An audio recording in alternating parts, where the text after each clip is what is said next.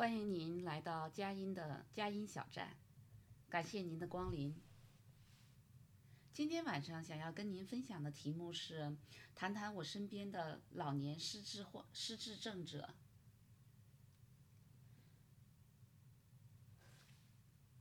我身边呢有一些我认识的朋友或者朋友的妈妈，嗯，他们得了老年失智症患者，然后有一些朋友说他们想知道一下得了老年失智症的人他的症状以及他发病的周期以及将来的发展情况，啊、希望啊、能够举一些例子来给大家分享一下。我身边呢，我认识我自己认识的有差不多有两到三位，呃，得老年失智症的患者。有一位呢，是我早年读书的时候，在我们学校工作的一位啊、一位阿姨啊、我认识她之后呢，后来她得了啊、老年失智症。她本来还原来是一个人啊、居住，后来在生活没办法自理的时候，她就搬到了她啊、她本来原啊、在啊、一个城市，然后后来她就去了另外一个城市，跟她女儿居住在一起。然后嗯、就是后来再就没有什么联系了。我还有另外一个朋友，他的妈妈也是得了老年失智症，他呢，嗯、他的妈妈都不认识他了。他每一年夏天回国看望他妈妈的时候，他的妈妈常常啊、有的时候一下子记起他来，有的时候一下子记不起他来。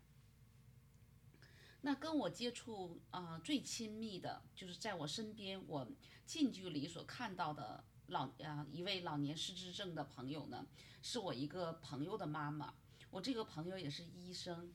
然后呢，当时也真的是嗯很有缘分，在我的小孩很小的时候，当时需要就是啊、有人来帮忙，白天偶尔来看一看，所以我这个朋友的妈妈呢，她就来帮忙，来啊、照顾我的小孩。可是这个我这个朋友的妈妈呢，在来我家的第一次的时候，嗯，就引起了我先生的注意，因为呃，当时他的妈妈也就才六十多岁，嗯，记得当时呃，我的朋友跟他的妈妈一起来到我家，然后呢就教他说，哦，那个白天的这个空调哈，如何的打开，如何调到合适的温度，呃，差不多就是属于是一个开关一一关啊一闭啊一开一一闭。就是这样一个简单的动作，然后我的朋友教了他妈妈有差不多二十多次，然后这是第一点，就是，呃，第二点呢，就是说我这个朋友的妈妈她是，啊、他是一个呃小县城的一个数学老师，按理来讲他应该是一个思维非常的缜密，嗯、所以他让我们当时就是说不会有别的想法。然后我记得当时我还跟他聊天啊，他很清楚的跟我一起讲啊，我这个朋友小时候的一些趣事，啊，这是第二点。第三点呢，就是呃，后来呢，我回到家以后呢，我的先生就跟我说，啊，因为我的先生就是他是神经内科医生，然后他就跟我说，他说他觉得。啊，我这个朋友的妈妈可能会有老年痴呆症这样的，啊，潜在因素。我当时还，我当时听了以后非常不以为然，因为我当时根本就不信，我就觉得说，第一，人家是数学老师；第二，我问我问这个朋友的妈妈，她记得我的同学、我的朋友小时候的事情，记得非常的清楚。所以我就想说，怎么可能是老年痴呆症呢？然后后来果然呢，就是他帮我看了我的小孩有一两周的时间，差不多呃每天我回到家的时候，我都会问他说，因为那个时候小孩在吃 baby food，就是婴儿食品，就是我们每天都会做好做好三瓶，然后呢给他的妈妈让他帮忙，比如说喂一下早餐或者喂一下中中餐。可是啊、有一次我回到家以后呢，他的妈妈就告诉我说喂了喂了都喂了，但是我打开冰箱的门呢，我就发现呢，呃那个瓶子都在，所以啊、我就引起了我的啊、警觉吧，然后我就跟我的先生讲，我说，哦，他好像是忘记了，他居然说他都喂过了，然后当时我的先生就当机立断说不行，不能再让他帮忙看孩子了，因为太危险了。所以当时我就很委婉的跟我的朋友讲说，呃，我觉得可能还是我自己亲自来看孩子比较合适。所以这件事情当时还有点特别的抱歉对朋友，呃，朋友的妈妈就是短暂的为我啊、帮我看我的孩子，看了有两周这样的时间。后来呢，嗯、就是过了一段时间吧，我跟这朋友在聊天的时候，然后因为我这个朋友也是学医的，所以我就我就觉得好像是作为朋友还是有责任应该把我的这种担心和顾虑告诉给朋友。然后我就跟这个朋友委婉的讲了，我说现在老年痴呆症的这种症状呢，就是非常容易，你可以在网上下载一个啊、问卷调查，让你的妈妈做一做，可能说不定你就会有一些结论。然后我这个朋友我也觉得他特别棒，他没有觉得很失望或者很愤怒，就是说我对他妈妈的这样的一个评价。然后呢，他就很认真的，的确是找了这样的问卷调查，然后的确是做了以后呢，他觉得他妈妈可能有这方面的倾向。然后我这个朋友也特别好，嗯，他就帮助他妈妈做了一些益智类的，就是这样的每天的练习。所以，比如说填字游戏呀、然后比如说算二十一点呐、这样的填字啊、这样的练习。所以他的妈妈就还好，就是在那个还蛮稳定的那种症状。然后当时我的先生就悄悄的就告诉过我说，一般的老年失智症的这种患者呢，大约是，呃，四年到八年左右这样的持续的时间。然后，嗯，就是后来呢，我这个朋友的妈妈她就回到了她的家乡，然后朋友跟他的哥哥呢，嗯，经济条件也都比较好。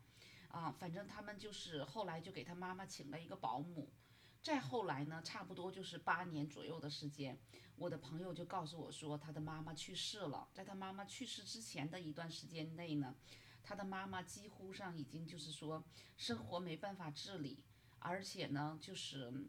呃需要人照顾，就完全认不得他了，就也特别的伤感。所以呢，这个就是嗯、我的朋友他自己的妈妈亲自的这样的一个一个历程，嗯，由此呢，我也开始慢慢的关注就是老年失智症的这个群体。我记得呃一两年前我看过一本书，这本书呢的名字叫《我怕我会忘记我自己》。这本书呢是哈佛教授哈哈佛大学的一位呃心理学的教授写的。然后呢，就是他自己本人的一段经历，他自己呢，就是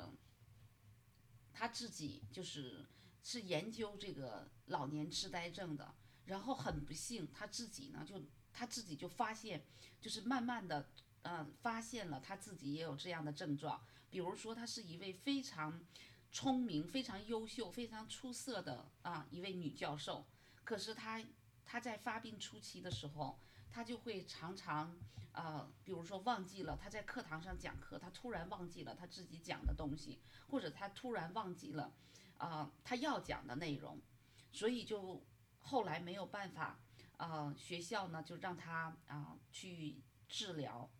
然后呢这本书也是讲了他整个的一段经历吧，从他发现他有这样的症状，以至于到他去治疗，嗯，跟包括他自己身体本身的一个。啊、发展的历程，还有他跟家人之间的一些相处和决定，所以我今天就愿意来谈一谈说，我们得如果真的是得了老年痴呆症，我们应该怎么办？那这个这个作者呢，这个哈佛大学的女教授呢，她得了老年痴呆症，她发现自己的确是有了这种老老年痴呆症的这个症状之后呢，第一呢，她发现这是一种啊非常有遗传有遗传的这种经历的病。因为他的爸爸就是得这样的病，啊，也因此就是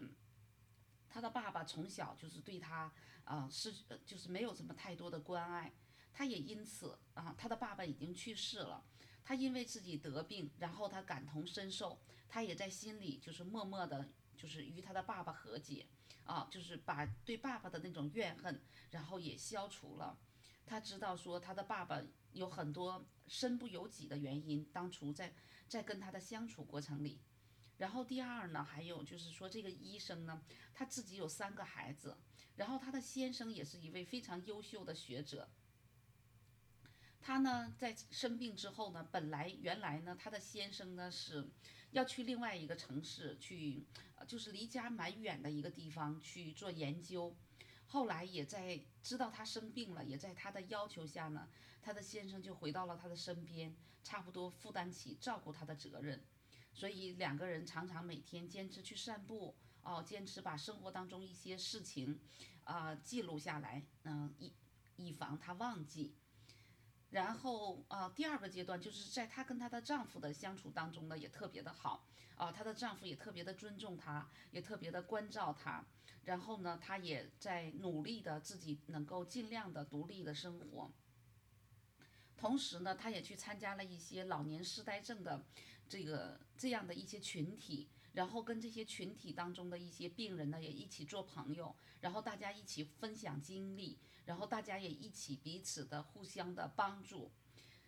这是第二点。然后第三点呢，就是他跟他的小孩，他有三个孩子，他有三个孩子呢，在他知道他有可能他得了老年痴呆症之后呢，让我特别惊讶的就是他的三个孩子还是始终如一的关爱他。照顾他啊，当然他们啊没有在一起生活，因为嗯他的孩子都成年了，有自己的生活，也有自己的工作。然后他的小女儿还是一个特别喜欢啊艺术，嗯，他还特别的去学一些啊演唱的演唱课这样的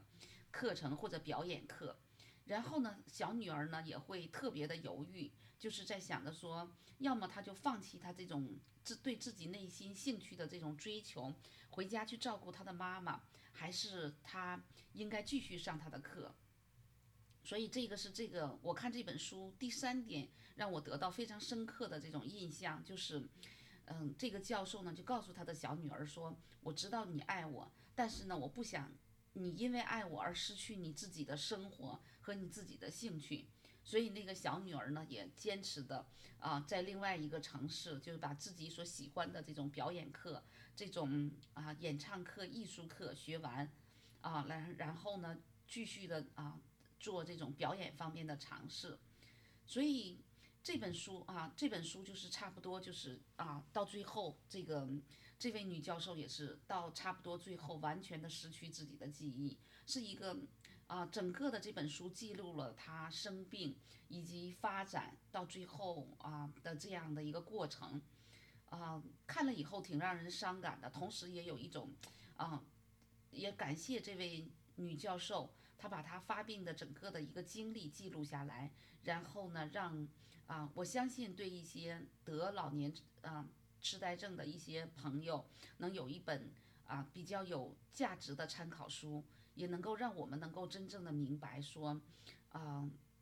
如果我们身边遇到了这样的朋友，我们应该怎么办？怎么帮助他们？如何的在又保持他对他们的尊严的这样的保留下，又能够真正的帮助到他们，也能够理解到他们？所以，这个就是我所知道的这个老年痴呆症的这个身边的朋友以及他们的啊一个生命的历程。啊，跟大家一起分享，希望对大家有帮助。